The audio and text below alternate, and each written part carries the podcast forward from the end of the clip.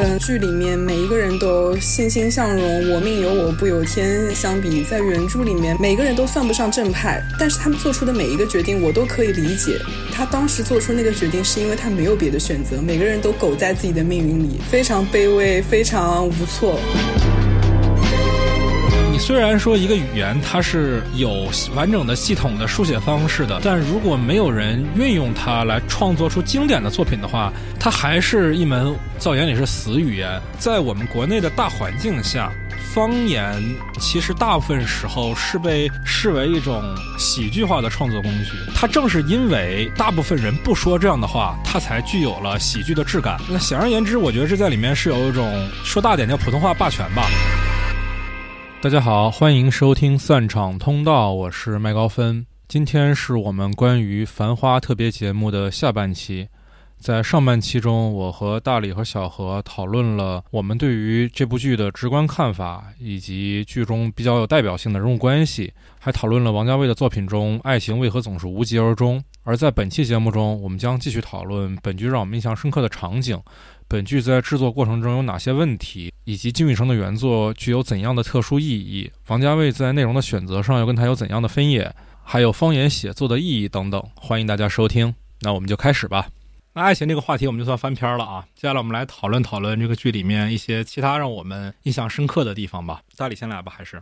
呃，我想说两点吧。第一点，其实刚刚已经反复提到过的一点，就是太吵。包括很多人跟我来讨论的时候，就是说太吵。紧接着就是引申到很多人讨论说，对上海人的刻板印象是不是真的这么吵？我对这个问题想了一想啊，我为了自圆其说，为了把这个 形象稍微提高一点。我想了一个解释的理由吧，我觉得第一是的确是有点吵，我自己 亲身经历也好，或者有一些感触也好，我觉得的确是有点吵。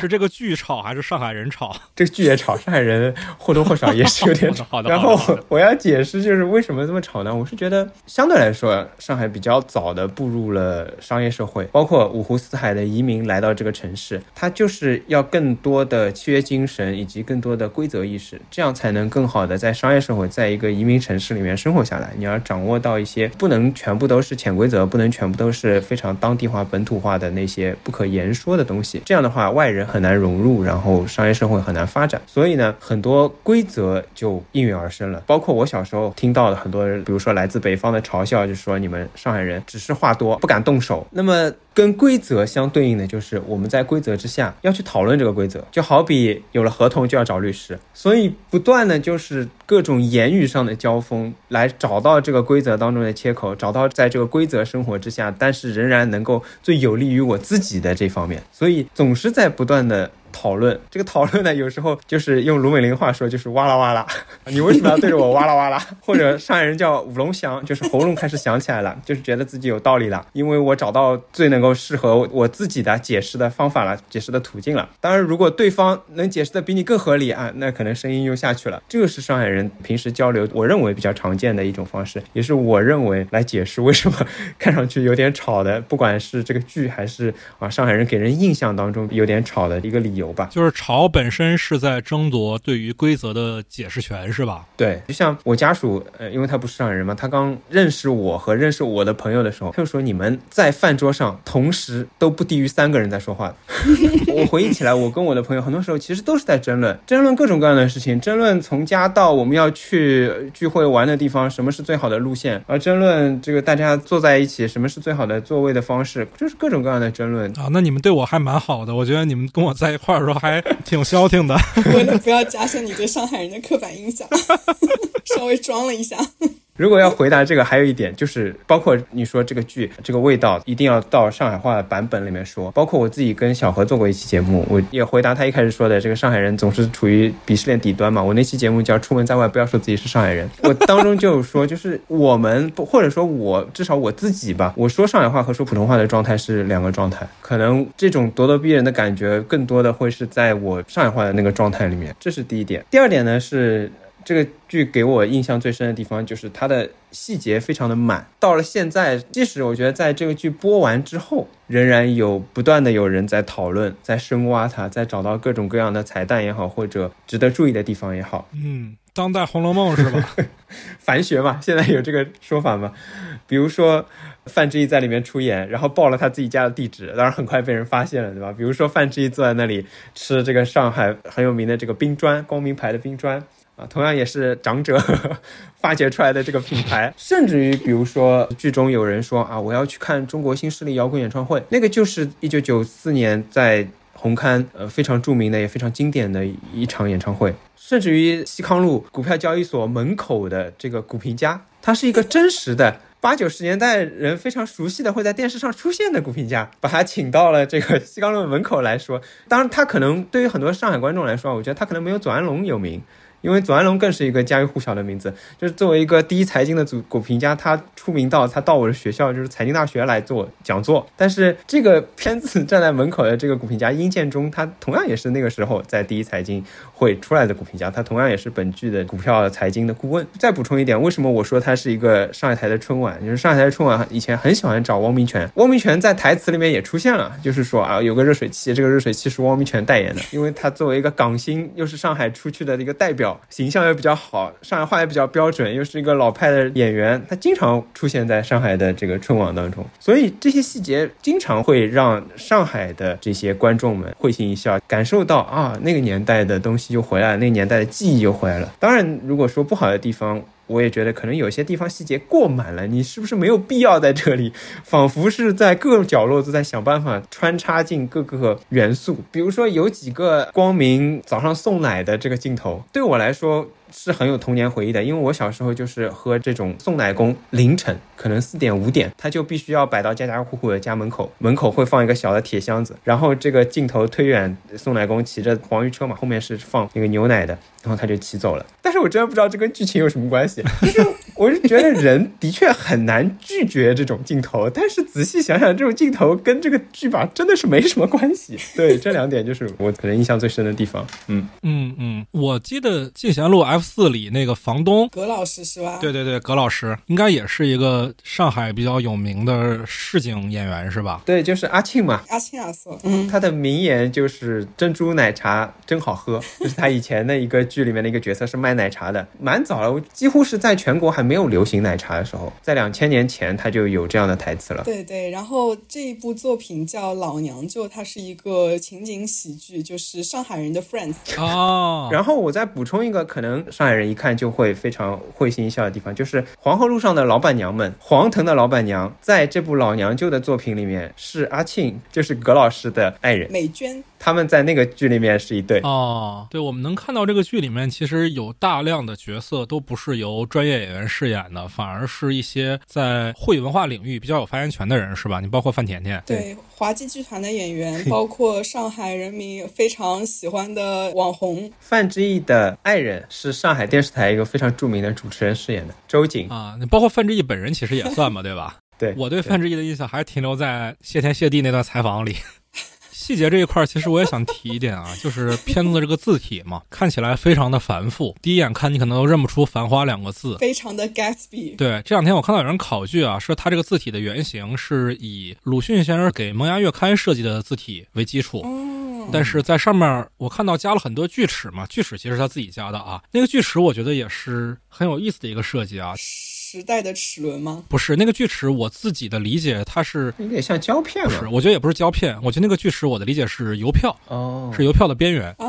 因为邮票这个东西，它本身就是一个年代感的象征了。在我小时候，报纸还比较流行那个年代，集邮是一个还比较常见的爱好。对，但是现在肯定这就已经很非主流了嘛。同时呢，邮票本身在这个故事里面也有一定的剧情的作用嘛，就是汪小姐跟阿宝她的人物关系是从邮票建立起来的。而且那时候邮票本身对于时代的影响，也能通过你像有些角色叫邮票里这种非常明显的指涉能看出来。所以我觉得在这个地方上，你就能体现出。细节上确实是花了很多心思的，因为其实完完全全他可以随便喊一个书法家过来写一个片名，然后就摆上去。但是确实没有这么做，确实花了一点笔墨在上面。是的，是的，这部片子它就是很多八零九零后耳熟能详的细节，还有他埋的彩蛋，包括这个 casting 上的选择，我觉得真的有被尊重到，看得出是花了很多心思，做了很多年功课的。嗯嗯嗯。那小何印象比较深的地方都有哪些呢？嗯，我觉得他这个排除掉滑稽剧团的演员，我觉得他们都可以算是专业性比较强的了。就是有很多这个网红的参与，我觉得大家表现都非常精彩。如果说我对主角团的几条线都不是那么的满意的话，但是我对很多配角的表演啊，还有这个台词的设计啊，都是非常非常喜欢的。包括这个阿青亚瑟，还有 Papi 酱范甜甜老师，还有就是最后他们这个炒股的这个舰队，就是我越看到后面越跟这些人物产生了感情，然后就想到了一些自己的事情嘛。这个舰队在大概最后几集，有一个阿姨她说，就是我炒股其实也就。就是闲来无事，就是跟你们在一起，就是做点事情，真的蛮开心的。我就想到了我自己工作的前几年，真的也不是为了这点工资，就是每天去上班，跟我们这几个人在一起上班，我真的觉得很开心。但是没有什么事情是永恒的嘛。到现在，大家就是我们那个办公室的人，基本上都是散的差不多了。哎，我真的就是一边看一边感触很深，就流下了热泪啊。还有包括汪小姐跟她师傅告别的那一段，我真的就想起了我自己和我自己的领导，嗯，分开的时候，我自己在家里。偷偷的哭了好几天。嗯嗯哼，舰队里面也有一些在选角上的设计啊。你比如说蔡司令，他是由张建亚导演饰演的，他其实也是这个剧的艺术总监啊。王家卫应该是很信任他，才会把视觉上很重要的工作和一个主要配角都交给他来处理。毕竟是第一集和最后一集都登场了的角色嘛，是吧？他登场的时候也有点滑稽。对他本人也是一个老导演嘛，在他年轻的时候也拍过改革开放带给上海影响的一些这种题材的电影。你比如说我。我去年在 First 上看了他的一个旧作，叫《绑架卡拉扬》，其实也是拍刚改革开放那段时期的人物的变化。当然，他主要讲的是那段时间有很多附庸风雅的人，他们内心没有成长起来，但是却想要装作有文化的样子，就闹出了一些笑话。所以这也算是一个比较有心思的选角吧。这里面有大量的角色都不是我们传统意义上理解的那种演员或者明星。对，我觉得对他们来说也很幸运，可能他们这辈子。最高光的影视形象就留在这部剧当中。嗯，对对，大家都交出了一份非常满意的答卷。这部剧对这个小市民的刻画其实非常的到位。非常喜欢大家的这个台词，有有一个细节啊，就是可能在反正前五集吧，不太记得是哪一集了。有上海沪剧演员徐翔老师的一段沪剧，就是在林子专门跑到七宝去给宝总买什么东西的时候。其实最初看舞台剧啊，还有原著的时候，我心里面想的那个阿宝的人物形象，长得就是徐翔老师的脸。他是哪个角色呀？他哪个角色都不是哦，他贡献了声音在录音机里。对对对，因为他是沪剧演员嘛，所以那个身板也非常的挺拔，就是一个很帅很稳的一个宝总。嗯嗯嗯，国内这几年其实市井喜剧很少啊，但是往前倒十几二十年，全国各地都有各自为代表的市井喜剧，也不知道怎么了，就可能在我们当下这个时代，更多职场剧诞生了。大家对于市井小民的生活不再有当年的那个热情了，但是看这个剧里面，尤其是进贤路 F 四的表演，还是能回忆起很多小时候啊。我看其实都不是上海地方的那种市井喜剧，而是你像北京什么闲人马大姐这种的感受。当然，喜剧设计也很多嘛，对吧？进贤路也是李李的根据地啊，我们节目的李李是吧？对对对对对，好 好。那我来讲讲我印象比较深的地方啊！你们夸了好多，我来说一说问题吧。就我展开讲一讲为什么前几集那么难忍。很多人夸这个片子，说它视听语言好啊，但是这首先在我这儿就特别不成立。就并不是说把人、把演员拍的好看就是视听语言好，因为影视作品的视听语言是要帮助叙事的或者传递情绪的。你只是拍好看。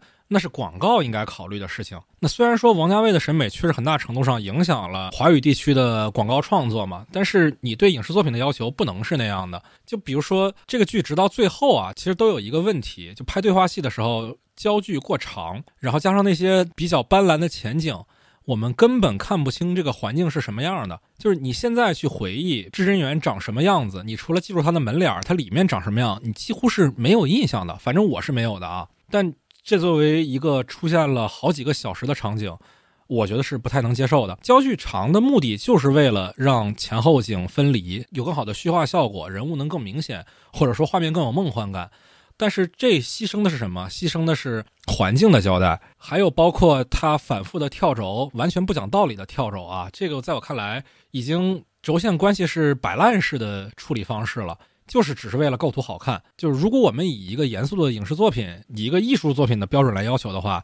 它的语法逻辑是不通的。还有一个问题啊，就是在前几集暴露的比较明显，就是它的中近景太多了。中近景，听我这个描述啊，就是大家可以知道，它不是一个电影语法里面比较标准的景别。所谓中景是卡在膝盖上的景别，所谓近景是卡在胸口的景别，而中近景在两者之间是卡在腰上的景别。那为什么这个景别存在问题呢？就是它其实是最轻松的景别。在这个景别里面，你的调度不需要很精确，不用像特写那样锱铢必较，稍微一歪构图，整个画面就不能看了。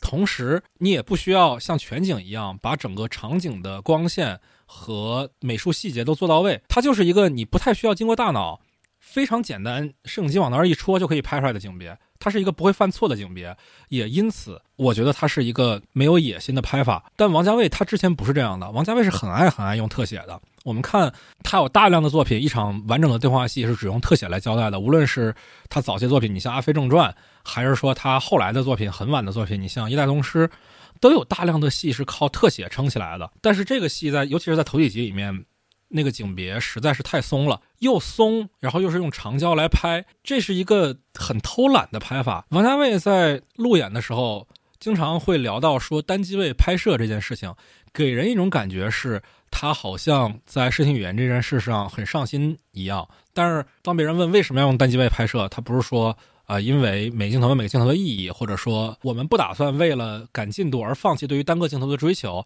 他说的反而是这样能把女孩子拍的更好看。我的天哪，这要不是王家卫，早被人喷死了。你要只是考虑演员的造型的话，那去拍广告好不好？它不是一个这样的处理方式。资深广告导演麦高芬如是说：“求求了，求求了，不要学孔老师那一套啊！当然，这个情况啊，在后面的随着剧情的深入是有改善的啊。后面我们能看到他特写越来越多，确实后面也出现了很多戏是纯粹靠两个人的特写能够把事儿讲清楚的。我也不知道啊，我感觉这个戏应该不是按顺场拍摄的，电视剧应该不太可能有这种操作。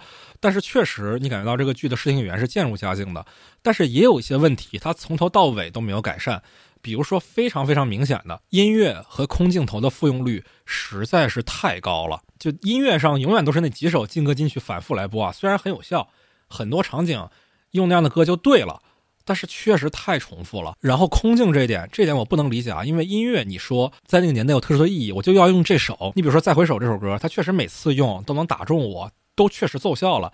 但是空镜为什么要反复用那么多遍呢？你比如说。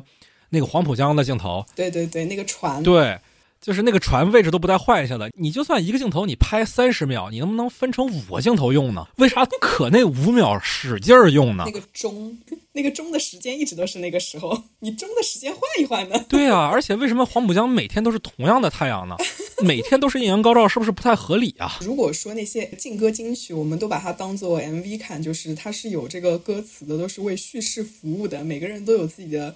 专属 BGM，但是它就是就是那个 Succession 同款，还有一个就是双档的那个罗马尼亚小姑娘，她用了真的很多很多次，每一集可能都有啊。但是双档那时候罗马尼亚小姑娘，她其实不是为这个剧量身定做的啊。我们之前聊爱情神话的时候，其实我们也聊到过，我印象中是张猛的阳台上第一次在电影里使用的那个歌，但是确实就很像《继承之战》的那个音乐，它是为这个剧原创的。那个钢琴曲每一次出来都吓我一跳，我就感觉有个人用拳头在钢琴上面砸了一下。对，对我也是，而且出现的时机我都觉得非常的怪异啊。对对对，很突然，吓死我了。我们能看到这个剧的原创音乐上面写的名字是陈勋奇啊，陈勋奇其实也是王家卫的老搭档了。可能是除了梅林茂以外，跟他合作最多的，你像《堕落天使》、像《阿飞正传》，其实都是陈勋奇做的，包括《东邪西毒》。但是我觉得陈勋奇在这个项目里的活实在是太轻松了。你照着《继承之战》来一段，然后再把之前王家卫经典作品里的 OST 用用，哇！你看那《一代宗师》的音乐用了多少遍，我都数都没法数了。你这不给梅林茂一个挂名吗？合适吗？不能理解。所以在这两点上。我是觉得它的处理是比较偷懒的，一方面是景别的运用在前几集尤为明显，另外一方面空镜和音乐的复用率确实是太高了。然后我再说一些可能我不是特别理解的细节啊，这个我们可以讨论。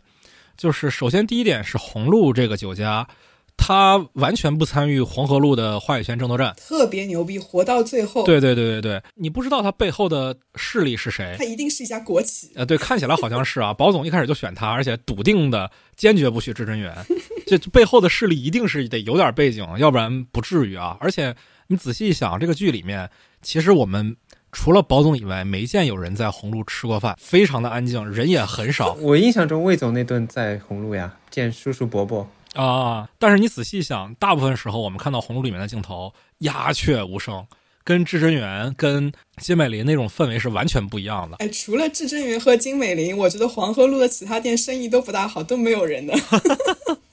对吧，那红路到底什么背景呢？这个指涉什么呢？我不知道两位怎么看啊？嗯，大李怎么看呢？大李比较爱从衍生意义上解读，是吧？但是这个剧我真的没有什么。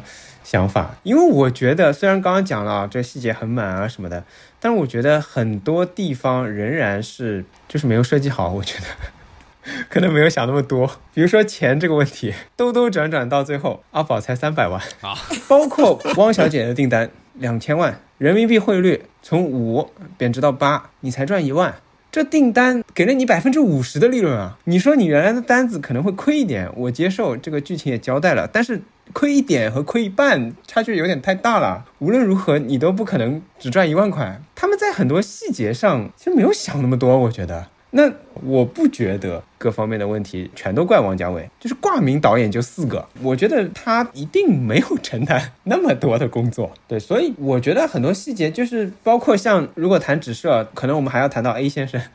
有人开玩笑说 A 先生是 A 股嘛，跳水了。我不理解为什么一定要用一个英文字母来代替中文字不够你用吗？但是你非要说这个当中有什么指涉，或者他为什么非用 A 不用 B 不用 C？我觉得他们真的未必想了那么多吧。A abandon。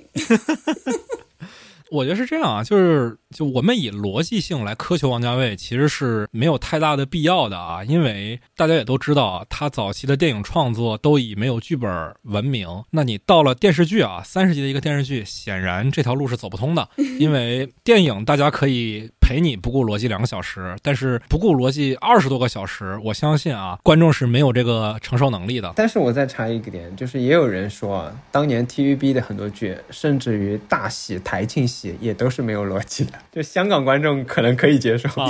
好的，好的，好的。但是你说有些细节是可能他们设计的没有那么细啊，但是也有些细节我觉得不太算是过度解读吧。你比如说爷叔这个角色嘛，他作为这个剧里面的一个原创角色啊，脱离了原著的一个角色，我自己觉得是有一些明显的隐喻在里面的。最典型就是他从头到尾穿着中山装，这说白了，中山装在我国是什么政治含义，大家心里也都不言自明，是吧？我觉得呢，爷叔这个角色就是在暗指总工程师。总工程师他作为一个引路人，带领着那一批兴起的小资本家走上了一条致富的路。包括你说爷叔能看到很多长远的未来，其实也是这个原因。而且长相上可能不像啊，但是你看身高啊、体型啊什么的，尤本昌老师也确实跟总工程师有相似之处嘛，对吧？都不高嘛，对不对？站在保总身边尤其明显。在你这个解读里面，之前投机倒把被抓就属于三起三落了啊？这是可以讲的吗？我不确定啊。逐渐危险。对你说之前，我本来只是觉得他的中山装就是那个年代的人，就是最体面的衣服嘛。等到阿宝这一代的人，体面的衣服才变成西装的嘛。他这个人物加进来，就是因为阿宝就是搞这种投机倒把、见不得光的生意起家的。那你怎么怎么在一个正儿八经在 CCTV 上面放的连续剧里面体现出来他这个发家致富的点呢？你只能变出来一个 Fairy Godfather 给他指一条明路，然后一下子哎，一切就合理了。嗯嗯嗯。那如果顺着我。我刚才的思路说啊，耶稣这个角色他背后是总工程师的话，那他为什么能看上阿宝这个事儿？就说得通了，因为在那个时代，就是你只要肯干，你就有机会。而且阿宝这个角色，他的过人之处其实也在后面有展现嘛。他这个人思维特别活跃，就能想到一些别人想不到的奇招。你比如说，别人看到是小宁波吧，金华火腿被扔出来，然后要去跳黄浦江，但只有他能意识到，他们俩加在一块儿可以 产生化学反应，是吧？我觉得这就是他的能力的一个体现。但是那个确实已经是八集往后的事情了，所以我也不懂前八集为什么要这么拍啊。还是说回来，就前八集确实不理解，不太可原谅，反正。段也不能原谅。他先把至真园拍成了大上海歌舞厅，然后呢，让小宁波去模仿赵薇跳河，而且还跳同一条河。说到那个，对我突然想起来，小宁波这个角色就是于文泰老师演的。于文泰老师是基本上在我还看电视的时候啊，就是每一年的东方卫视的春节节目都会邀请他。他自己本身不是上海人，但他上海话说的非常标准，导致我一直都以为他是上海人。啊，我也以为他是，嗯，他不是，但是就真的也是我们八零九零后非常喜欢的一个艺人。嗯嗯嗯，《武林外传》嘛，大家肯定都看过，他就是秀才嘛。但是确实，我在查演员表之前完全没有认出来是他。而且我为什么会对他有一个上海人的印象，是因为他早年间也是《武林外传》那帮人的班底嘛，演过一个情景喜剧叫《都市男女》，那就是一个上海故事。他和王景春老师，反正在很大程度上构建起了我童年时代对上海人的刻板印象。他好像是江西人，他是小江西，他不是宁波人。对他不是宁波人，可能就是他非常有语言天赋，因为我记得他好像在英国，反正也演话剧。嗯，对。那我们既然说到这些配角人物啊，我觉得这个剧里面我非常欣赏的地方，对我刚才骂完了啊，啊说点好的。我非常欣赏的地方就是对于配角人物的交代，基本上。每一个角色啊，不管是主角还是配角，在故事的最后都有了一个归宿。刚才我们提到卢美玲，她还是有杜洪根的；小江西跟敏敏和 Rosie 也可以去定兴路开一家自己的餐厅。甚至连锦绣这样一个叙述者的角色，在故事最后也把他的胭脂店以旧换新了，是吧？锦绣这个角色真的就是，简直就是同人文男太太，钢筋把自己夹带私货写到了剧本里，前排吃瓜。嗯，他这角色其实就是一解说嘛，对吧？对对对，他跟巴尔扎克是一个毛病，他就是剧情发展一下，他自己要跳出来说一下。就是陈亮导演，对对对对对，陈亮导演本人啊是这个剧的联合导演之一。但是我其实对这个角色有点微词啊，因为这个剧里面阿宝是有旁白的，然后还要有一个解说。那在我看来，这不是一个特别成立的语法。然后爷叔也在解说，对，爷叔有时候会通过跟阿宝对话来解说一些生怕观众看不明白的事儿，是吧？真的，我智商得有多低啊？你们三个人都来跟我解释。对，而且很怪的一点就是。锦绣这个角色的表演啊，就为什么他每次说起现在的事儿的时候，都要有一种想当初一般的语气呢？嗯，是的，我觉得这一点很怪啊。就是如果这个故事一开始上来就是锦绣可能是一个中年人的形象，或者说已经垂垂老矣，在二零二零年或者二零二三年来跟一些人讲当年的上海什么样，就比如说像大理跟他爸做的节目一样，旁边还不停有人质疑他，然后他来解释，哎呀，宝总啊，玲子啊，汪小姐啊，李李啊，当年的爱恨情仇都是什么样的？如果整个故事以这个方式串起来的话，我是可以接受的，我完全可以接受。我觉得这是一个非常成立的语法。他可能就是像《南海十三郎》里面那个小乞丐，可能他小的时候就是在这条路上混的。对对对对对，是这个意思。大人物的命运往往是由小人物见证的嘛。我们看《西西里的美丽传说》其实也是这样的。但是问题就是，现在我们用的是一个阿宝的旁白，然后他来解说，这个在我看来就太怪了。当然，你从电视剧制作角度上来讲可以理解啊，因为观众肯定更爱听胡歌来给你讲故事嘛，对吧？啊，倒也没有。那肯定还是有很大一部分观众是看这个的啊！实话实说。哎，胡歌的旁白讲的还可以啊！不不不，我觉得不行，我觉得得换成上海话。对，我也觉得，就是很奇怪。对我也不知道谁拍板做这个决定啊！我都已经切成上海话的版本了，你还要给我听普通话的旁白？就是你应该做两遍，普通话版本里面讲普通话，上海话版本里面讲上海话。对啊，我觉得也是。对对对，我就经常看到那个弹幕里面说：“哎，我切的是沪语版本呀，怎么回事啊？我是不是走错了？” 就我们还是说回来夸这个部分啊，还是先不要继续损了，损了很多了。夸着夸着就不对了。对对对对，还是要说回来啊。就我一开始说这个剧是我在大陆电视剧里面看到的，当然我把它算作大陆剧啊，虽然是王家卫拍的，毕竟是大陆体系出来的嘛。这么一部剧里面，我觉得它是女性角色塑造最好的，每个女性角色最后完成了自己的。成长都离开了男性角色的庇护，成为了能够独当一面，成为了一个完整的角色。反而男性角色啊，在我看来，就是我觉得这个剧有一个很大的特点，就是你能感觉到创作者对于角色本身的喜爱程度。就是我觉得编剧、导演他们对于一些角色明显是有偏爱的。最典型的其实就是玲子和汪小姐。一方面啊，演员表演完成的很好啊，马伊琍本来就是我很喜欢的演员嘛，她的表演能到这个程度，我觉得是不意外的。但是确实唐嫣啊，我之前完全不了解她，啊在这个剧里面。的表现确实是很出乎我意料的，因为我之前确实也对偶像演员有些偏见，但在这个片子里面，她诠释的这个汪小姐，从少不经事、风头无两，到后来不得不白手起家，所面临的每一次挫折、每一次痛苦，在自己爬起来的那个劲儿，我觉得是可信的。但另外一方面，明显我觉得创作者对他们是有偏爱的。我觉得，因为是因为王家卫，他就跟麦高芬，他就跟剧里的阿宝一样。救命啊！他本身是喜欢女人的，他自己是一个 lover。你能看得出来，有一些直男导演他不太懂女人，他跟女人不熟，所以他拍出来的东西，他拍出来的女性角色，他就是不行。但是王家卫他这个导演，他肯定是喜欢女人的，所以他能把女人拍好。嗯，就你从剧本上看，玲子和汪小姐的两个人的人物弧就相对完整，而且也为他们设计了非常高光的表演的瞬间啊！哇，我我真的我，你知道我看到林红跟玲子分别的那场戏，我的天，就是我那时候已经连续看了十几个小时这部剧，在看到那儿的时候，我真的差点就哭了。后来因为我是自己看的这个剧嘛，但是我特别喜欢这段，于是我后来就跟我对象又一块重新把这段看了一下。他对前面的剧情基本不了解啊，因为他很快就弃了这个剧了。但是我大概把中间发生了什么跟他交代了一下，他在看这段的时候也给他看哭了。就那一段真的是明显是导演给他们专门设计的高光。那当然这又要说到一个问题啊，我又要开始骂王家卫了啊，就是夸都没夸几句。我想起来一个事情，我特别受不了，就是他每一个人物谢幕的时候都要那些片段集锦闪回，我就特别受不了啊！对对，是有这个问题啊。那我想骂的是另外一个点啊，小辉，你先让我骂完，我先骂完你再骂，好吧？嗯，你你说你说，就是这个剧里面有非常多抽帧镜头。抽帧镜头很多时候被视为王家卫的招牌，从他很早期的作品，不管说是《堕落天使》还是《东邪西毒》里面都有广泛的应用。这个剧里面真的是什么是抽帧的？呃，抽帧就是你看的时候你觉得卡的一个东西，它就是抽帧，它不是真的卡，它是为了让你觉得哦，这东西好梦幻，好 fancy 哦，所以它卡一卡。哦，是这样子吗？我一直以为是我家网不好，嗯，就是因为我卧室 WiFi 信号不是很好，所以有的时候它卡了一下，然后我就会默认是信号不好或者手机有问题，我就会把 WiFi 切成流量。所以说就是被王家卫骗，骗了你很多流量，骗了很多次。对，他经常一卡一卡的就跳了一下，我觉得哎哎，是不是又不行了，又连不上了？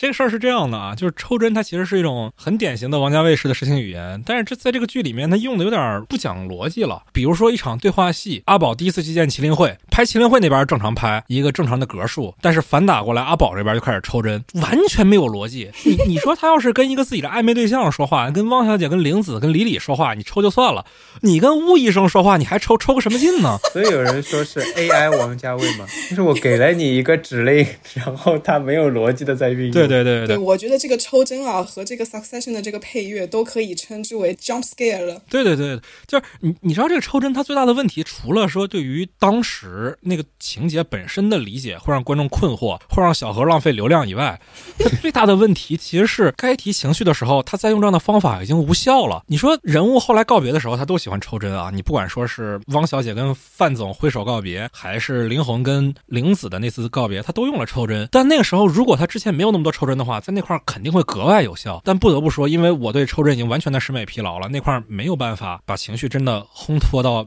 百分之一百二十，我是觉得蛮遗憾的，因为抽帧变成一种常规的语法之后，它就不再具有特殊语法的那种力量了。那聊到这儿，其实也可以聊一聊。演员的表演这一块啊，我觉得可以分开聊啊，就是职业演员一组，非职业演员一组。这剧里面的非职业演员的表现都大大超出了我的预期，完完全全不是来承担一个网红的功能，是把他们个人本人的特质带进了角色，但同时又不会造成任何的违和感。就我觉得这一点确实王家卫挺厉害的啊，就他在去调教那些我们所认为演技很好的演员的时候。他很厉害，你比如说，他能把梁朝伟最大的魅力给展现出来，把张曼玉最大的魅力给展现出来。但同时，在面对那些可能我们刻板印象里面表演能力差一点的人，你比如说黎明，他也能诠释出他的表演中最有魅力的一个味道。怎么突然 Q 黎明？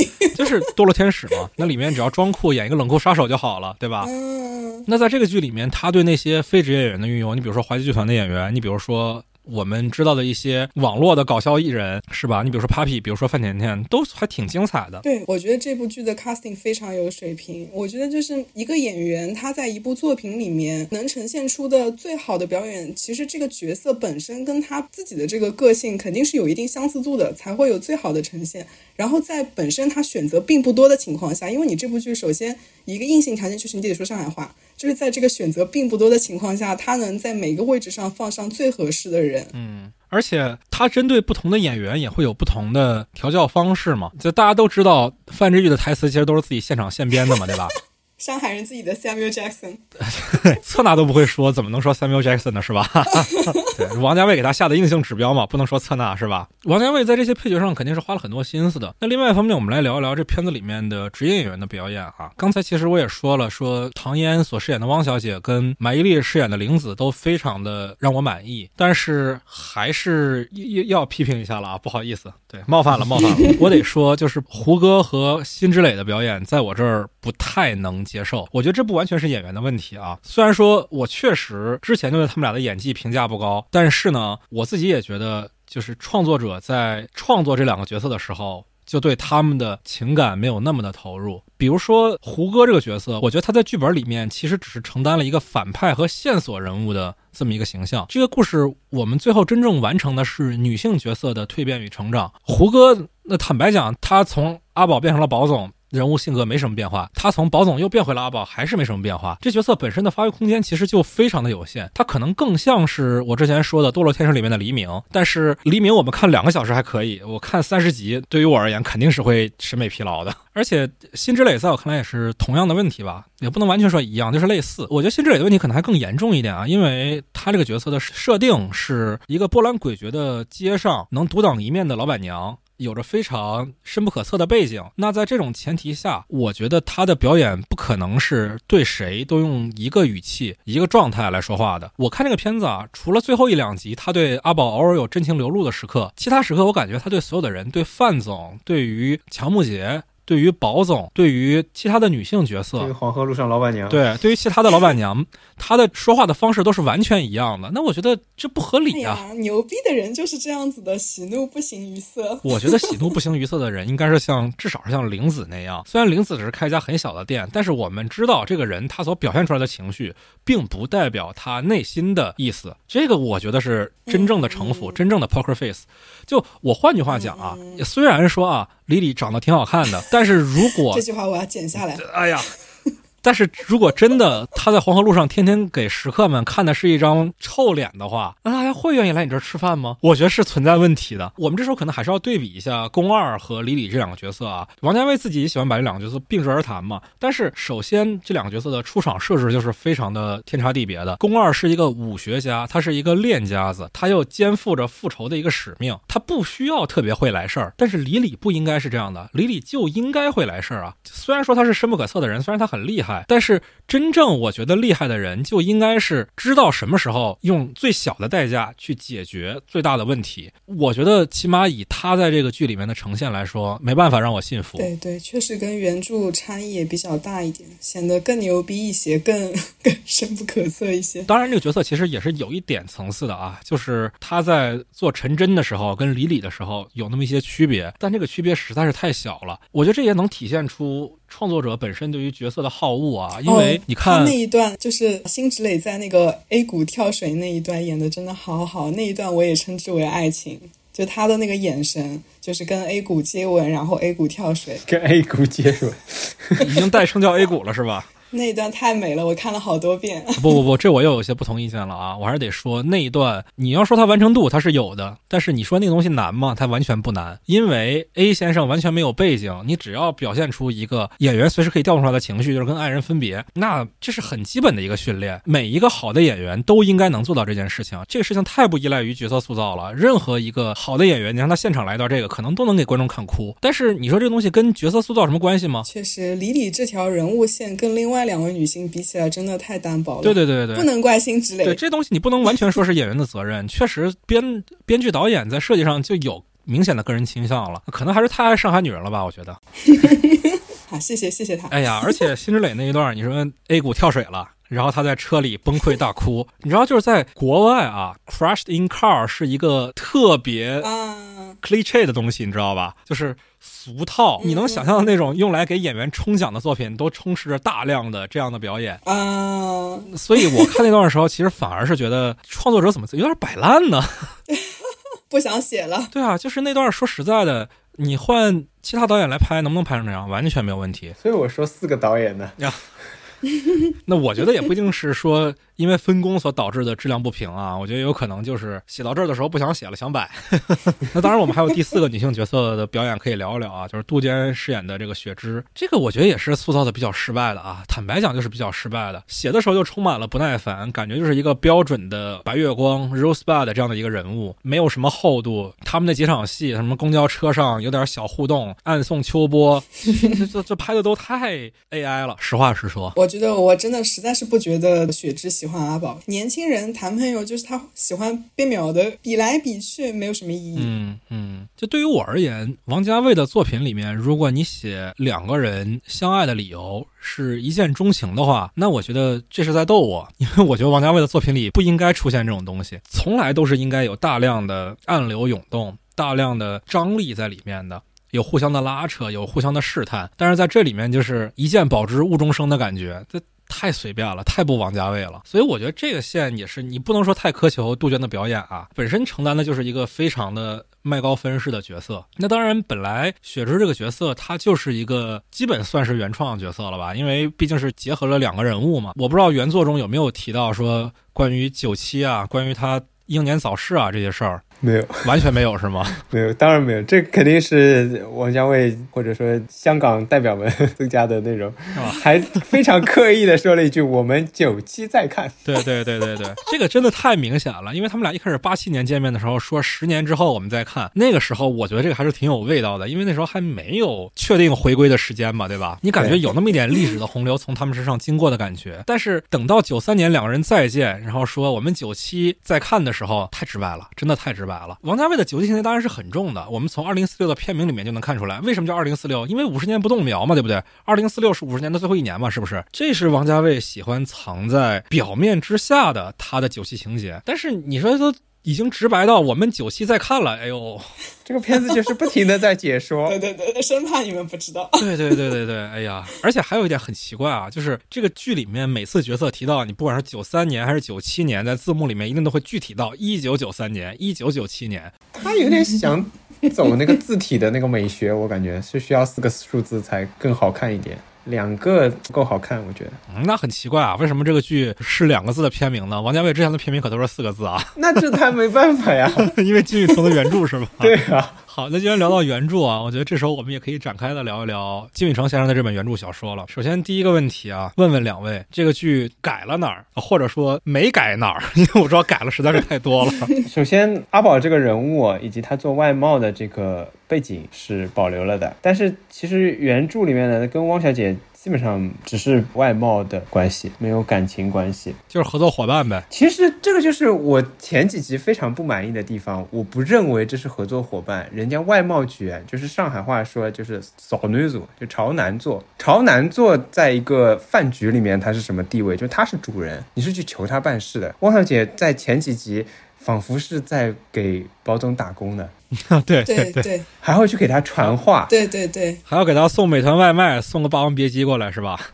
对呀，然后宝总说：“你去对面传一句话，就是你有没有搞错？你到底谁朝南坐？人家是什么人？他是什么身份？更不要说人家马上要升科长呢。”你有没有搞错？就是 这个红头是谁批给你？所以就我刚开始就很很难接受的地方就在于这里。对，然后说回原著的话，那他跟汪小姐，所以我不认为他们是合作关系，就是你是去求人的，他只能说啊，他坐办公室，如果两个小开。同时来找他批文，他看你长得比较帅，他批给你，有可能有那么一次两次，那你也不可能解读成他就喜欢你，对吧？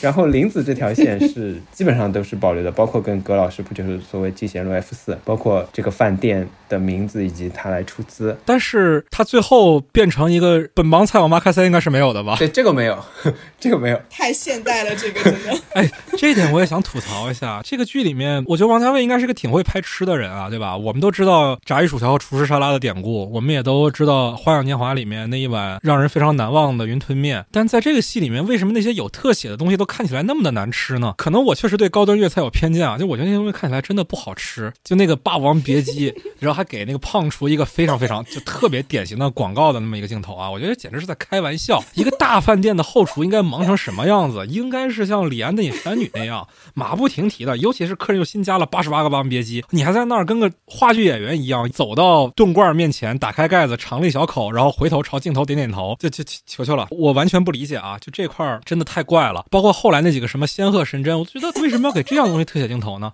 还有那个本帮菜，我妈开塞，我觉得这东西它会好吃吗？我是不相信的。但是另外一方面，我觉得真的该给特写的那些食物，反而没有好好拍。说了那么多集，排骨年糕从来都不是生意，那你排骨年糕给特写了吗？实话讲，我在小红书上第一次刷到排骨年糕长什么样的时候，我发现我居然完全没有在这个剧里面看到它的样子，就是很模糊。对。对，然后你再说象征着这个玲子跟宝总之间的纽带的泡饭有特写吗？没有。然后你再看李李跟宝总之间的纽带热气羊肉有特写吗？没有。是因为这两个拍不好看吧？我们拍不好看，那是因为是我们呢。你拿我们的标准去要求王家卫，那不是太看不起他了吗？哦，他跟他跟雪芝吃那个大暖锅也没有特写。对啊，我觉得这个东西是让我非常难以理解的呀。那好，我们说回来啊，我们还是说回来这个原著跟电视剧的改编，《进贤路》是大部分保留了，是吧？对，大部分保留了这些人物角色。陶陶在原著里面是跟《进贤路》的服务员小琴有一腿，但是原著里面实际上他是离婚了，跟小琴在一起了。然后李李在原著中也是至尊园的老板娘，但是原著没有黄河路。看原著的时候，我一直感觉至尊园应该是一个开在上海图书馆附。附近的店，我也不知道为什么，但是。肯定不是黄河路。这上海图书馆附近，这是一个什么样的概念呢？就是它的规模大概是什么样的？就不是这么一个什么五层楼高的，甚至于前所未有的高度的一个店。对，然后淘淘还是卖海鲜的。原著呢，因为是这样，它采取了双线叙事，一张六十年代，一张九十年代的表述，就交错进行的是吧？对对，一张间隔一张的进行。然后在六十年代里面呢，主要是有三个小兄弟，这个是我困惑的地方，就是所谓的“擦哭兄弟”啊。一个库里出来的兄弟，陶陶在六十年代是不存在的。六十年代阿宝的另外两个兄弟，一个叫护身，然后还有一个叫小毛，他们三个分别代表了三种不同的出身。因为护身是军人家庭，然后阿宝算是商人家庭，但是他的爸爸背叛了他的祖父，相当于就是他爸爸在解放前就加入了我党，专制地主和资本家吗。那他们家的定性定成什么了呀？富农还是说资本家呀？对，这就相当于无名嘛。我们。聊过的这个逻辑就是，如果你跟你的上线失去联系了，你其实是很难证明你作为地下党工作人员的身份的。所以他父亲在解放后一直致力于这件事情，想证明自己的地下党工作的身份，但是一直有点郁郁不得志啊。就他们家是被抄家的那一波是吧？对，不但是资本家，还是现行反革命啊！我的天啊，鄙视链的最底端。对他爷爷就因为是资本家嘛，很有钱。相当于供着这个家庭，但还是要被自己的儿子所反对，然后最终解放后还要承受一些苦难。就是从这个角度来讲，我觉得阿宝这个人，如果你站在他的角度来想一想，他的爷爷是资本家，他爸爸反对他的爷爷，但是没有办法证明自己曾经为这个国家、这个政府做过贡献，然后郁郁不得志。他做外贸，就是剧中有一个简单的交代，他做外贸是因为他的父亲可能在那个战乱年代，不知道什么原因，把另外一个儿子，就是阿宝的哥哥，送给别人寄养，然后这个孩子被带。去了香港，他哥哥在解放后试图跟他们重新联系，他爸对这个哥哥非常冷淡，而且一直反对阿宝跟他联系，因为可能就是象征着另一种嘛，你是。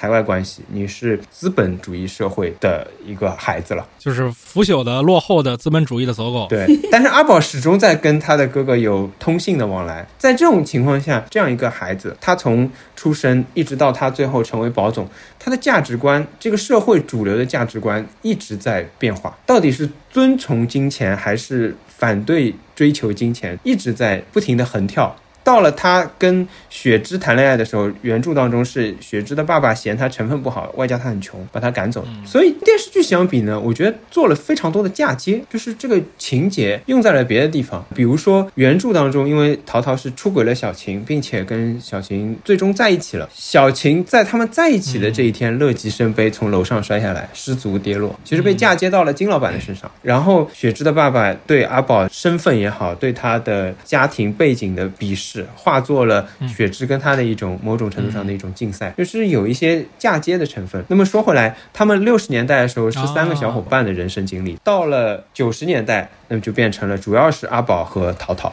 那么沪深更多的扮演了一种可能是解说的角色吧，因为他做了律师，因为整个书都是讨论这些男男女女啊转来转去，包括金钱和感情上的事情。那么纠纷就要到律师这边来咨询，某种程度上是一种八卦的中转站。我知道了谁有小孩，我知道了谁要离婚。锦绣，这个胭脂店是吧？对，如果要说人物和变化，大概是这个样子。然后我自己补充一点，我对于原著的可以说一开始不太接受，但后来可能会变成，我觉得也是它的一个特点，变成我比较喜欢的一个地方，就在。于原著当中六十年代的人物，到了九十年代，它消失了，就是最重要的人物比重下降了，次要的人物直接消失了。我一开始可能看这个书的时候，你倾注了很大的感情，你想知道他们最后怎么样，他没有了，他不讲了。我最终说原谅有点太过了，但是我最终自己转过来的一点是，我的理解是，人生就是这个样子。对对，我也这样觉得。你小时候最好的朋友，不知道在什么时候就消失了，这就是葛老师坐在最后一段话，就是你跟他去过公园，那天很开心，但是。不知道怎么这个人你就联系不上了，然后你还是会跟别人出去玩，跟别人去到公园的时候想到曾经有一天我跟那个人在公园里玩过，但是我们就是联系不上了，我也不知道他过得好不好。嗯，那你觉得在原著中对这种渐隐淡出式的离别是一种什么样的情感或者态度呢？有时候甚至连淡出都没有，就像在原著当中，他们三个三兄弟在六十年代的时候都挺喜欢一个女生，然后这个女生因为插队入户去了东北，因为在那边结婚了。然后生了三个孩子，家里对他看得很紧。她曾经在之后逃回来过一次，跑回上海，已经有点疯癫了。老公家里从东北追过来，把她找回去，然后人物就没有了。这个人就再也没有出现过。曾经是这么众星捧月的一个人，你可能刚开始的时候，你想知道这三兄弟最后谁能跟他走在一起，但是给你这样一个交代，然后他被他的就是老公家找回去，这个人就再也没有任何音信了。如果你还对这个角色有感情的话，你可能只有自己去想。很像我们真实的人生，没有什么完整的故事，没有 callback，也没有闭环。嗯。我觉得王家卫在离别这点上跟金宇澄的态度还挺不一样的啊。王家卫这个《繁花》这部剧，你让我去提炼一下他的故事，如何用一句话表达？就是在那个时代的上海，人们为什么来，又为什么离开？他的离开都是一种主动选择，大家都聚在黄河路上。又因为各自命中注定的原因离开了这里，大家去到的都是自己命中归属的地方。李李去出家了是吧？先自首后出家，对吧？对对，嗯，他在原著里也是出家了啊。阿宝是从宝总又做回了阿宝，然后汪小姐去做她本来就去该做的事情，去闯自己的一片天地。玲子也去到了香港，有更大的一片天空。哪怕是像林红这样的角色，她都说我要去北京闯一闯，北京做短视频了是吧？瞧瞧了，读中戏了是吧？我在看到那时候确实是想到中戏了啊，但还是很感动。就我觉得这个情感。放到那个年代啊，虽然我在那个时候还非常非常的小，甚至这个剧大部分他们讲故事的时间我都还没有出生，但我是觉得在这种氛围之下，王家卫所想要讲述的是一种饱含热泪式的离别。我送走你是为了我们都有更好的未来、更好的彼岸，但金宇澄不是。起码说我在听你们描述的时候，感觉更多还是世事无常。无论说是班花的命运的多舛，还是说汪小姐。一夜情所导致的各种后果，感觉都是一种人在大时代中无法左右自己命运的茫然。金宇澄在书的封面上写过一句话，叫“上帝不想像一切都由我定”，但这种“像一切都由我决定”是一种迷茫，是不知所措。但王家卫的“上帝不想像一切都由我定”不是这样的，他是觉得在那个时代，当我们没有主人的时候，当我们没有父亲的时候，我们。所有的事情都像是自己做决定一样，你发现没有？这个片子里面所有的角色啊，都没有他们的父母出场。有些人他们是有那么一两句话交代自己有一个家长，你比如说汪小姐有个李拜头，对吧？魏总有一个老魏总，但是阿宝的家庭我们不知道。那当然可能也是出于不好提及嘛，毕竟原著是那么一个设定。但是你看玲子，像李李他们的家庭都是没有的。在那一刻，所有的人啊，三十集的电视剧一点儿都不讲。这个人的家庭背景，尤其还是主角占据着一半篇幅以上的主角，我觉得是有意而为之的，这是故意的。这就是王家卫眼中的上帝不祥，是上帝把话语权让渡出来了，让渡给了故事中的我，可以做一些事情了。那这跟金宇澄的理解，我觉得是完全不同的。金宇澄在上帝不祥中看到的更多是茫然无措，我觉得完全是两个方向泾渭分明的理解。对对，是的，跟剧里面每一个人都欣欣向荣，我命由我不由天相比，在原著里面每。每个人，唉，每个人都算不上正派，但是他们做出的每一个决定，我都可以理解。他当时做出那个决定，是因为他没有别的选择。每个人都苟在自己的命运里，非常卑微，非常无措。我还真没想到原著是这样一个风格，即使我已经做了一点功课了。然后这里我想说一点啊，我觉得这部戏给这些配角们都比较好的归宿，某种程度上可能也象征着。每一个人在那个时候面对的未来，同时呢，我觉得这部剧为什么也在上海受到这么大的热捧？我觉得也给了上海很多那个年代的人，当然现在他们可能已经进入自己人生的下半场了，但是给了他们一个很好的回忆。就像王家卫说的，拍的是回忆时候的样子，那时候可能五光十色，实际上可能社会没有那么五光十色。另外一方面，我觉得这座城市当中的有些人不是他们刻意的，但是一不小心独享了一些那个时代的记忆。比如说炒股，就是具体来说，我是指的设立股票交易所，那是一个全国性的事件。但是由于选定了这里是上海跟深圳两个地方，使得这些城市的人民独享了那个时代的记忆。那个时代股票涨得多好，对你的生活产生了多大的冲击，在其他的城市可能没有感受到。那个时候常说的，让一部分人先富起来，也让一部分人先体验到了人生的跌宕起伏和多种的可能性。在过了三十年以后，这些事情可能都已经不重要了。就像我。我跟我爸重新回忆啊，你为什么会花工资几十倍、几百倍去买一样东西？那个时候一定对他们来说是很骄傲的。对，那个时候对未来是看好的。对我的人生，凭我自己的努力，哪怕就是省，靠我省出来了一个非常里程碑式的一个东西。但是过了几年之后，转瞬即逝，这些东西都不再重要了，或者都没什么价值了。为什么？就是我觉得很多年纪比较大的那些人也在热追这些戏，也在讨论这部剧，就是因为这部剧给。这些人一个很好的回忆点，尤其是在他们人生即将走入这个下半场的时候。嗯嗯，王家卫他显然意图不在还原一个时代上，他的意图是在还原一个时代背后的精神面貌上。在这个故事里面，我们看到的是狂热的人起高楼宴宾客，也有楼塌了的人，少数啊。你比如说金老板这种，其实是丑角嘛，对吧？王家卫已经算很温柔了。我看小江新那故事的时候，我总觉得这未来一定是以一个非常惨痛的结局来。收场，没想到最后还是很温柔的，只是让该死的人去死了而已。但是那些其实是被时代抛弃的人，在《繁花》里面几乎是没有被展现的。举一个典型的例子，你说要描写深圳那边的九十年代的故事，我印象中《狂飙》有一段吧，《狂飙》里面有一个角色在那个年代囤了大量的 BP 机，那他的结局可想而知，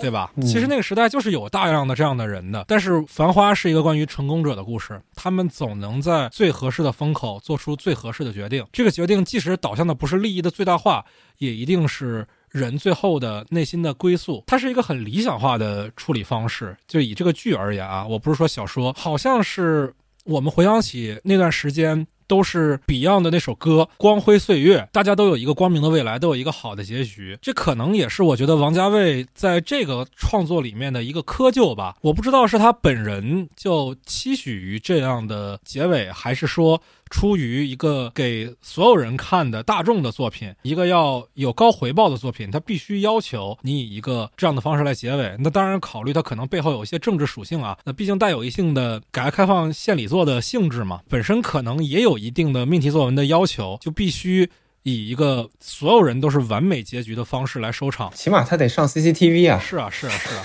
就你从我的角度上来讲，这当然是艺术创作的遗憾啊。因为这个框架下本来可以有更大展宏图的地方，我们可以看到那个时代更不一样的底色，最后就都变成了一种都付笑谈中的陈年传说了。这在我看来，就是因为听你们的描述，我是能想象说原著里面对于时代。显然不是一种一味的怀念，因为小说本身就创作于一二一三年嘛，对吧？距离他所描写的那个时代也已经过去了二十年左右。甚至是，如果他还有一条六十年代的线的话，那已经过去了半个世纪了。那在这样的一个背景下，尤其是涉及到六十年代，我不相信啊，哪个有有文学性的作品啊，会是以一个一味的怀念和歌颂的态度。我肯定是觉得能展现更丰富的底色的作品，在艺术价值上会更有讨论的空间。王家卫的这个取舍呢，一方面让观众更满足，但一方面也放弃了一些作品向更高维度探索的可能性。那还是聊一聊原作跟剧里面不一样的地方吧。比如说，你刚才聊了半天股票的这个事儿，但是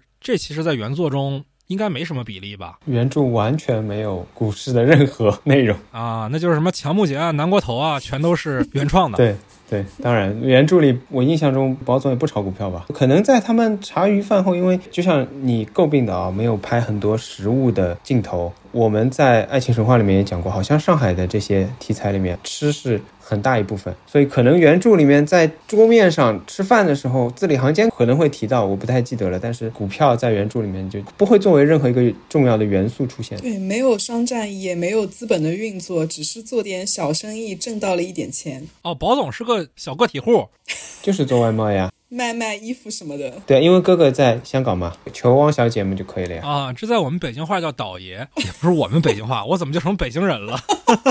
对呀，其实就是呀，就是拿批文嘛。那也就是说，原本它就不是一个格局多大的故事，是吗？对呀，它展现的更多的是金宇澄很喜欢讲的，就是市井的狡黠。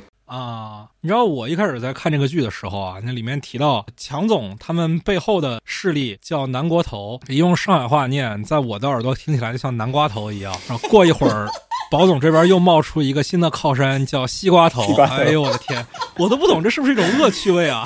真的不理解，因为我知道大理本身也是做金融的嘛。那我想问问你说。在你的角度看来，王家卫为什么要如此大刀阔斧的加上一条我个人看来并不成功的商战炒股线呢？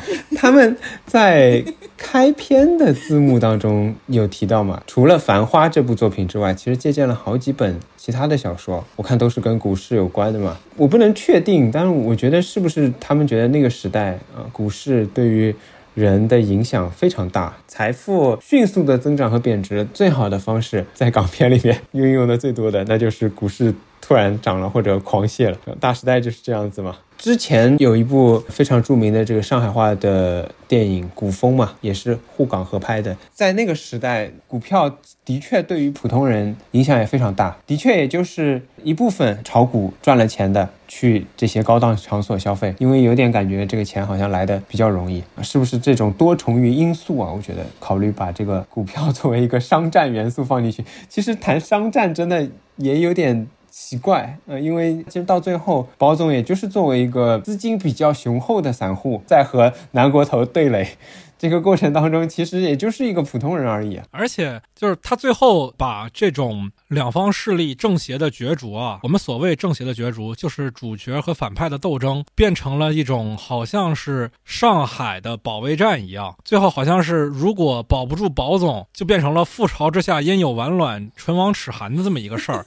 所以麒麟会必须出面来帮助保总一把。我不懂金融啊，是会真的出现这种情况吗？就是为了赶走外资，也不算外资吧？这深圳的产业算什么外资呢？然后要本地的土著商会团结一下，这这块看的我其实挺莫名其妙的。我不知道说在大理看来，他们的这个逻辑，所谓保护上海本地股民的这个说法是否成立？上海人打击外地人实锤了。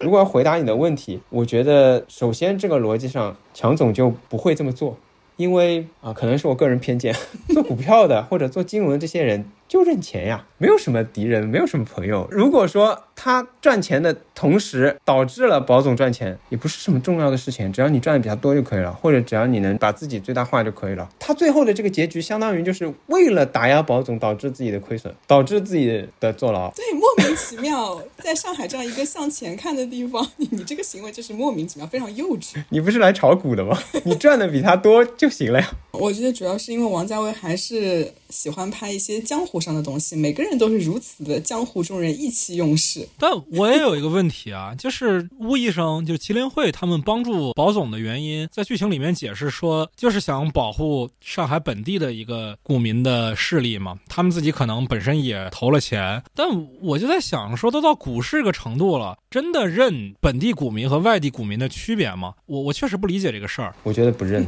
还是保护自己啊。我觉得。因为他们自己重仓嘛，在他们吴医生当时的状态来说，南国头是要把股价往下打的，因为他只有把保总打爆仓。我另外再解释一下，爆仓是个什么概念呢？就是他现在保证金不够嘛，他自己出三百万，然后别人配资给他三千万，那他就有三千三百万。那么如果你的这个股票的资产低于三千万的时候，你就会危及出资的这个人嘛？但是出资的这个人他只出钱，他不承担风险的，相当于只是借钱给你。就是林泰那个角色嘛？对，林泰也好，所谓一比一配资的西国投都是一样的角色，就是我是不承担风险的。他不承担风险的方法就是，当你的资产如果要低于我给你的钱的金额的时候，那我就会把所有的股票都清仓，清仓完了之后，我就可以拿回我的成本。至于你，我就不管了。这就是他。所谓清零的概念。那么这个是强制的，这个强制是会导致正常情况下，如果我没有融资的情况下，我买了一个股票，它跌了，跌就跌了嘛，不行就等嘛，对吧？就是很多散户股民都是这样嘛，我一直等到它。涨回来，就所谓套牢是吧？对我只是输时间嘛，只是付出时间成本嘛。我本来可能计划一两天赚钱，它下跌了，我套牢了，我只能等一个月、两个月，甚至一两年，它才涨回来。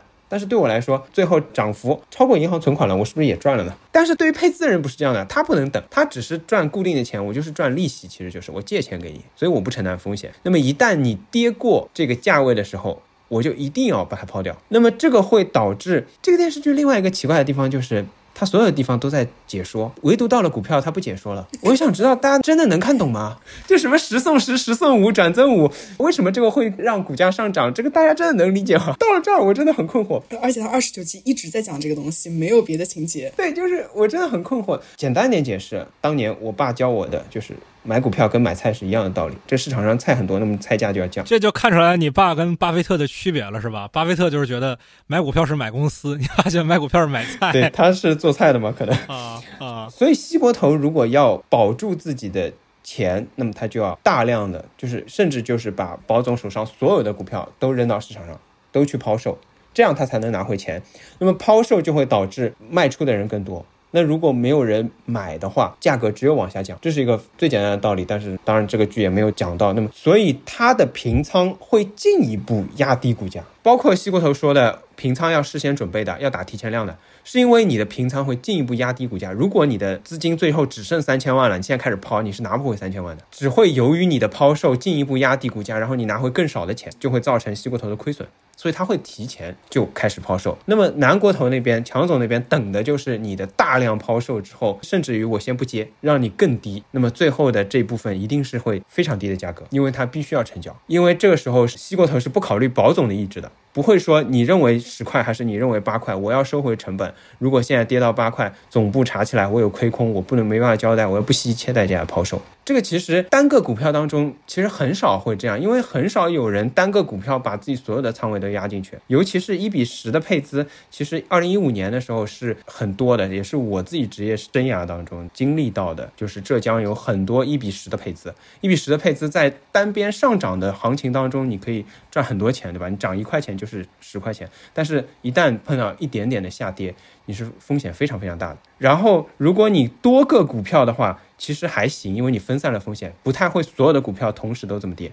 但是，二零一五年就是如果。在市场当中的人，或者说听说过二零一五年股灾的人，对那个时间是非常有印象的。因为证监会出了一个规定，叫百分之七的熔断，那就是当整个大盘跌到百分之七的时候，整个市场就不交易了。当时股灾的导火索就是证监会要求查配资，你的配资是不合规的，那你就要把钱还回去。你还回去就需要抛股票，抛股票就导致价格的下降。但是就中国还有一个跌停，这个片子也没有讲，就是你只能百分之十的上下振幅，是不能超过这个限制的。如果说这个东西开盘是十块，现在我九块没有人要，今天这个东西就不会有任何交易了，它的价格就恒定在九块上。但是没有人要，就是没有人要，就是这个价格。那么对于你的持仓来说，如果你有十个股票，一个股票跌停了，但实际上是没有成交的，你只有想办法去抛别的股票，所以就会导致连锁反应，就是一个接一个的跌停，但实际上都没有成交，然后所有的价格都在往下压，就导致整个市场崩溃了。所谓的股灾就这样出现了。然后证监会又额外设了一个百分之七的熔断，也就是说，当百分之七十的股票跌停的时候，这个市场就不交易了。就是最终的奇观，就是在熔断出台后的一天，上交所只开市了九分钟，因为九分钟。就跌到百分之七了，因为所有人都要夺路而逃，因为我。如果跌停了，没有人来接我的盘怎么办？所以所有人都在想尽办法的抛。然后股民之前赚到钱了，他觉得我要保住这个收益，我就抛出基金。基金公司接到指令之后，他就去市场上抛。基金公司有很多很多股票，但是大多数都跌停了，那他只有去抛那些没跌停的，他就把那些没跌停的也打到跌停了，因为没有人接，所以整个市场就这样连锁反应成了二零一五年股灾的样子啊。那这个。剧里面一天暴跌那么多，它本身就是不可能的，是吧？除了刚刚上市的那一天，其他都是不可能。就是这个有过一定的变化，就是上市之后，现在应该是前三天的涨跌幅是比较宽松的，但是那现在又分很多板块啊，创业板是百分之二十，但是主板是百分之十，北京的三板是百分之三十，但是大体上都是有个限制的，是不能这么就像前面什么宝盈收购战的时候那么夸张的，一天就二十级到四十级，四十级又到二十级，这是不可能的。就是即使是在这个剧设定的九十年代，这也是不可能的，是吧？不可能，因为因为涨跌幅限制一直都是存在保护散户的。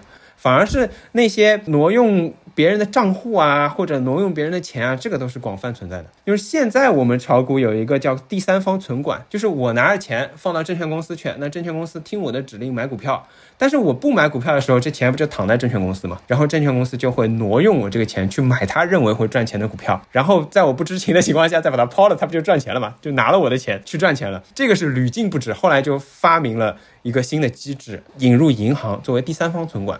就这个钱，你也不要放在证券公司，由银行来管理。只有当我下达指令的时候，银行才能划转这个钱。这个直到二零零七年才引进，股市已经十多年了。那个时候的确，对于他说什么借用别人的账户啊，什么这些都是所谓老鼠仓嘛，用别人的账户，在别人不知情的情况下。偷偷的做一些交易，都是普遍存在的。我觉得李李讲的还是蛮清楚的。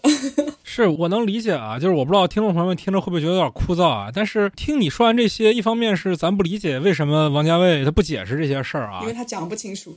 可能是为了给咱增加收听量吧，我觉得不可能讲不清楚啊！你李老师用大白话在播客节目里都能说明白的事儿，怎么可能放到电视剧里用画面讲不明白呢？但是他就是不讲，可能他也不想给观众增加理解成本吧？就你也不需要知道股市的逻辑，你就知道在商战，反正赢了，对，咱这个绝地翻盘了。他真的花了很大的篇幅在讲这些，是是，我觉得那段都好无聊啊！我也不懂为什么王家卫非要拍这个事儿。我觉得王家卫最不会拍的就是这种。聪明人之间的勾心斗角，他就应该拍普通人之间的你侬我侬嘛，这不是王家卫最擅长的吗？男女之间眼神拉丝，他拍点这。对啊，我觉得这剧前八集那么难忍，肯定也是因为这个原因啊。就是前八集，你看，就是大家都想抢范总的生意，但是说白了，宝总唯一的厉害的地方就是摇人儿嘛。那你要只是会摇人儿的话，你要只打一个信息差的话。那万一范总跟魏总之前就通过了，说哦八十万件，那我不做了，那这个戏就没法演了呀。然后后面的股票的部分也挺没有必要的。你说谁会拍说这种人物之间的勾心斗角？那可能杜琪峰吧。但是杜琪峰其实拍股票的时候拍，比如说夺命金，他也不是说讲多聪明的人，他就是说。拍的是赌徒心态嘛？我也不懂啊。反正在我眼里看来，股民跟赌徒也区别不是特别大，可能是种偏见吧。想在这个事儿里面成功的人的故事本身，在我看来是挺没意思的，就好像你在拍一个战争片是在歌颂胜利者一样。但是那肯定优秀的战争片都是反思战争本身啊，对不对？嗯，反正在我看来是这样啊。我觉得整条这个线，你说它有时代背景可以，但是你把它当成一个主要的冲突来用。那是一个失策，反正在我看来是这样的，没关系啊。这个我觉得实在是有点越挖越多了，咱还是聊一聊原著小说好了。就是我们刚才也提了，说原本它是有三个主角嘛，现在砍到只剩阿宝一个。原本它是有两条时间线，六十年代跟九十年代穿插并行，现在是只留了九十年代的部分，然后还有一些角色的增删啊和合并。那还有一些问题，就比如说。我一直很好奇的就是原著它为什么会有。这么高的一个文学的地位呢？因为它是一个一三年才正式出版的小说，之前是在一个上海话的论坛里面进行连载嘛。说白了，其实是一网络小说。但是它能拿下茅盾文学奖，它也很快被王家卫盯上，作为自己在大陆响应屏试水的一个很看重的作品。背后的原因是什么呢？原著原著确实就是读起来还挺累的，因为有些有些上海话的那个措辞，我肯定是跟我读其他书的那个阅读速度没有办法比的，我可能要读出来才知道。他这句话是什么意思？哪怕你是上海人，也很难读，是吧？对，就是我必须脑子里面还要过一遍上海话，把它读一遍，我可能才知道什么意思。而且有一些上海话的这个用词，它可能那个字本身比较生僻，我可能要想一想，跟我们平时的语言习惯不太一样。而且它的这个断句啊、换行啊、标点符号啊，都嗯非常的诡异，就是不是一个阅读很友好的书。是我看了一小段啊，它大概是首先是不怎么用。双引号非常的反咱白话文直觉逻辑啊，它的双引号全都用在拟声词的前后，然后当人物说话的时候都是谁谁说一个逗号，然后就开始无穷无尽的逗号，等这个人说完了再点一个句号，然后是下个人说话，又是一大堆逗号，然后一个句号，反正这不是一个特别常规的阅读体验啊。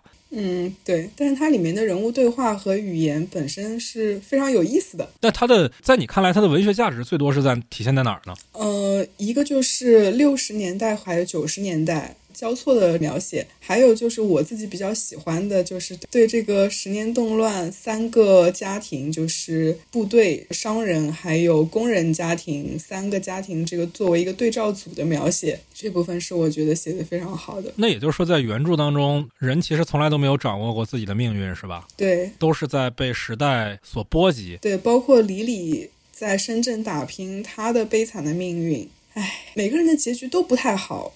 都非常令人唏嘘。嗯嗯嗯啊，对，这就像我刚才说的，就是在金宇成眼里，上帝不想人反而会迷失方向；但是在王家卫眼里，上帝不想人才真正掌握了方向。这是可能两个作品最大的一个区别，是吧？对，他说一切像是全由我定，但是你真的你自己能决定得了什么呢？你什么也决定不了。对，我觉得关键就在这里嘛，像是由你定，对，但实际上不是嘛？你以为是？那李老师讲一讲，说这个文学性体现在哪儿？哦，文学性，我觉得首先我喜欢的地方，或者我一定会去读这个书的地方，可能就是因为它沪语写作。也有人说一部《繁花》，说电视剧啊，一部《繁花》把整个吴语区都团结起来了。我不知道其他地区是怎么看呢？反正我自己是始终有点这种感觉，就是吴语区的方言始终是受到一些打压的。我们自己亲身经验是不允许在学校里说上海话的。嗯，对。啊，我们福建也一样。对，就是。可能南方或多或少共享这样的经验啊，所以有一部这样的作品能够反映过去这几个非常标志性的时代人的命运的作品，我觉得这是他被可能很多人看中的地方。用吴语写作本身也很困难，做这样尝试的人也不多，但是的确他又采取了一种既非口语又非书面的一种表达方式。就是你真的说他说的这些话吧，也不是完全是上海话的口语写成的，但是他把吴语的这些字运用在了这些书面语里面。这些字就像小何说的，有些时候我们也只会说，但是并不了解用哪个字来代替。这个字出现的时候可能不认识。有些时候我甚至觉得上海话作为一个方言，它可能是没有一些书面的写法的。但是由于这本书的出现，金宇澄老师。把有一些我们只是口头表达的东西，就是由他这本书他定下了哦，这两个词以后就是这样子写的，就是我们上海话开始有了文字。那不是，那不是，上海话是有字典的，好吧？哦，真的吗？吴语是有字典的，没有那么夸张。这虽然说它是有字典啊，但我觉得小刚才提到一个点，我还挺震惊的吧。就是这确实是震惊啊，不是夸张的说。就是你虽然说一个语言它是有完整的系统的书写方式的，但如果没有人运用它来创作的话，没有人运用它来创作出经典的作品的话，它还是一门造言里是死语言。对，大家都说为什么莎士比亚历史意义那么高，是因为它真正奠定了英语在。文学上的价值，在他之前没有人用英语严肃创作的。嗯，对，就好像很多我们国家少数民族，他只有语言，但是他没有文字。但是你就好像香港人，他们是有自己的方言的文字的，就是在普通话里是没有这个字的，不会不会有人用的。他们打字的时候，可能就是会用到那些字。然后现在可能吴语区的小朋友以后。说不定大家微信聊天的时候会用到这些词、这些字。那还是过于乐观了，我觉得。真的，比方说那个，比方说我我那个开玩笑，我经常说李李是一个很粗刻的人。粗刻这两个字好像在普通话里面是写成促狭，但是我打打微信的时候，我可能都是写粗刻。那这点上，我觉得那。沪语本来就有一定的地位啊，你比如说我前两天因为繁花刷屏刷的太厉害，我就在朋友圈发了一条，我说烦死他了。那当然我也是瞎说的，我也毕竟不会上海话，但这个词我是知道的，而且那繁用的是繁花的繁嘛。嗯，然后以前高晓松好像就很喜欢说“昏故起”。对，所以相对而言，我觉得沪语在方言里面地位还是相对高的。当然跟粤语比不了啊，但肯定还是有一定地位。但听你们描述，我觉得有一点还蛮重要的啊，就是在我们国内的大环境下，方言。其实大部分时候是被视为一种喜剧化的创作工具。东北我就不说了啊，实话讲，在我心里，东北话本身就不算方言，它只是一种口音而已。这几年你看川渝方言大部分的时候也是在作为一种喜剧的天头在使用。它正是因为大部分人不说这样的话，它才具有了喜剧的质感。因为那些人物一说这样的话，我们就知道他不是属于跟观众同一水平的人。那显而言之，我觉得这在里面是有一种说大点叫普通话霸权吧。说普通话的人会觉得说方言的人带有一种戏谑的意味。真正在大陆可能比较没有被霸凌到的方言，我觉得其实也就是粤语和闽南语。那都是因为他们有独立的使用这种语言的区域，并且用他们进行大量的严肃创作。我们知道台湾电影有大量的就是说闽南话的严肃的作品，香港就更不用说了，基本上好的片子都是粤语的。那。我们再看，比如说沪语这个体系啊，我从影视的角度附会的去理解一下《繁花》这本小说在文学里的意义，可能就是在此之前，沪语作为一门方言，要么是市井中被人们口耳相传使用的，要么它只是作为，比如说电视上播的喜剧的一个部分。你像大家都知道的周立波，对吧？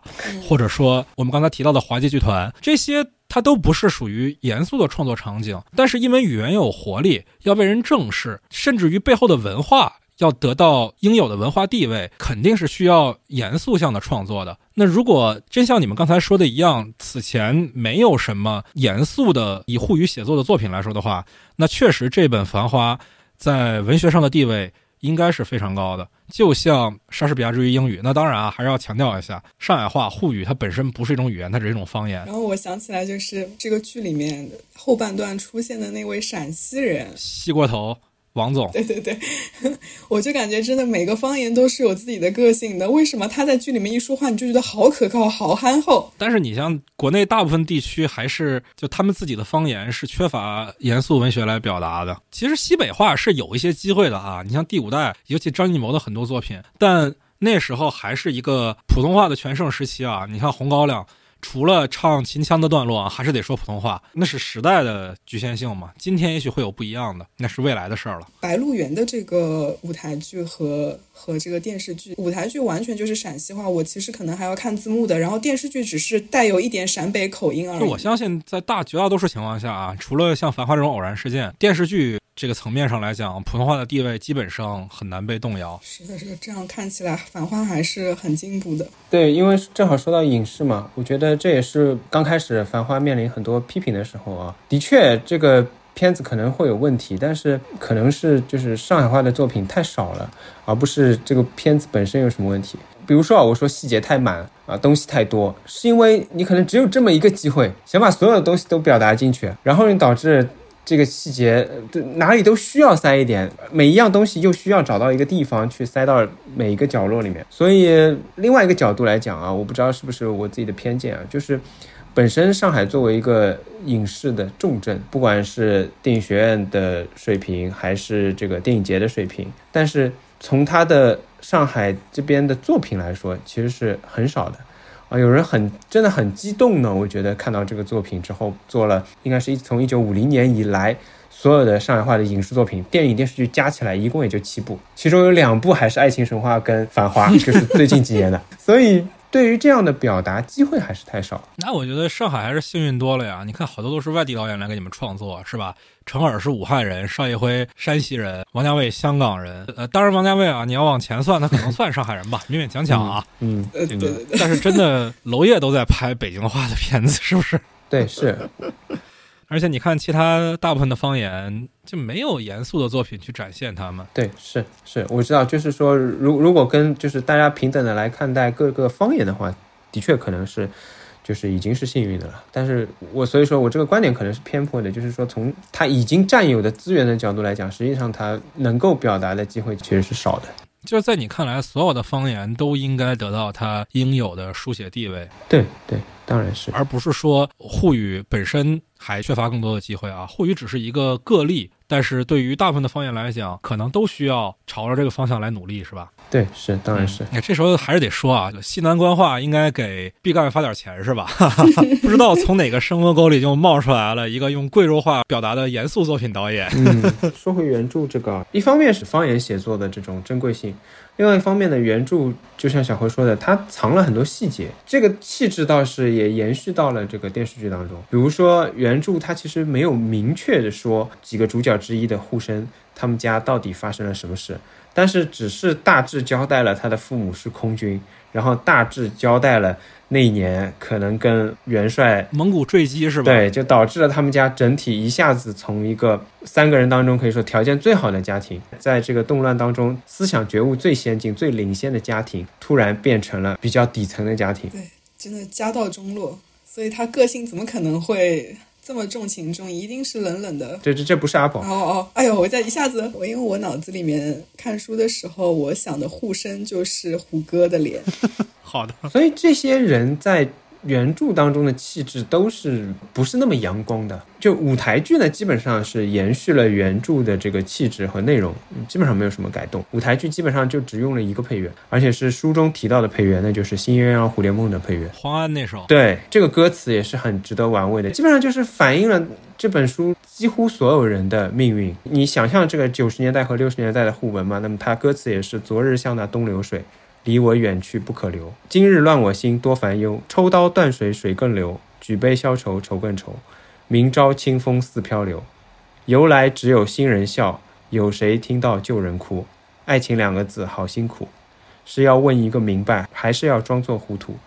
知多知少难知足，看似个鸳鸯蝴蝶不应该的年代，可是谁又能摆脱人世间的悲哀？基本上这个就是。贯穿原著以及就是舞台剧用的，舞台剧最后散场都放的是这个。是的，是的，哎，我听李李读完，我心里又好难受啊，那 一种世事无常啊，那真的是。不得不说，“上帝不想”四个字在金宇成的嘴里跟王家卫的嘴里完全是两回事儿啊！就是金宇成嘴里“上帝不想”，上帝还在；那王家卫的眼里“上帝不想”，上帝就不在了。嗯，哎，那我比较好奇啊，因为舞台剧就原著小说人物这么多，主角就三个，配角多如牛毛的情况下，它舞台怎么呈现呢？我先说啊，我觉得挺乱的，尤其是下的评价不是很高，因为它分了上下两部嘛。但是也是穿插，它不是按照时间分的，六十年代、九十年代上下，它是有点类似于书的。结构去分的上下，所以下的可能涉及的人物更多，然后就导致我觉得评价不是很高。小何怎么看呢？作为一个看完剧非常意难平的人，你看这个剧的时候会觉得乱吗？还好啦，我 我觉得还好。我觉得舞台剧更大的放大了原著的问题，就是有些人物写着写着不见了。对，就是上跟下不联系的嘛。因为毕竟大家倾注了感情，然后演员也倾注了感情，然后可能这个角色就没了，也不会给你特别交代，然后突然就没有了。后面你可能还在等他后面会不会出来，但实际上他不会再出来。是的，这个戏剧跟阅读的区别，我觉得有个很明显的地方就在于，阅读的节奏是自己控制的。我一本书可以看一天、几天都行。但是剧就是一口气看下来的，节奏是由别人定的。那当然，影视剧也是一样啊。在这种情况下，你不给人物一个交代、一个终点，观众是很难接受的。因为观众是因为信任你才把节奏交给你，而阅读其实没有这样的。因为阅读很多时候，那如果是一个很长的体验的话，观众的接受度会更高一点。所以很多时候我们看文学的写作，它跟影视完全不一样。很多时候有人评价，为什么一流小说改不出一流的影视作品？它也是这个原因，因为文学的逻辑跟戏剧的逻辑跟影视的逻辑都不尽相同。好的，那今天关于电视剧《繁花》啊，我们真的讨论了非常多了。这期节目其实已经都装不下了，在我录制过程中，我决定把它剪成两期啊。我们从剧集本身讨论到原著，讨论到剧集和原著背后所指涉的时代。当然啊，这部作品无论是小说还是剧集，都有更多值得讨论的地方。也欢迎大家在评论区留下你的看法。更多关于我台的资讯呢，可以在微博上搜索塔克冲司机，或者搜索同名公众号。另外，想要获取更快捷、直接的沟通方式呢，也可以在微信中搜索“塔可冲司机”的拼音，来添加个人微信号并加入听友群。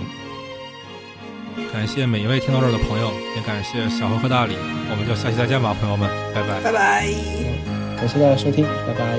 昨日像那东流水，离我远去不可留。今日乱我心多烦忧，抽刀断水水更流，举杯消愁愁更愁。明朝清风似飘流，由来只有新人笑，有谁听到旧人哭？爱情两个字好辛苦，是要问一个明白还是要装作糊涂？知多知少难知足。看似个鸳鸯蝴蝶不应该的年代可是谁又能摆脱人世间的悲哀？花花世界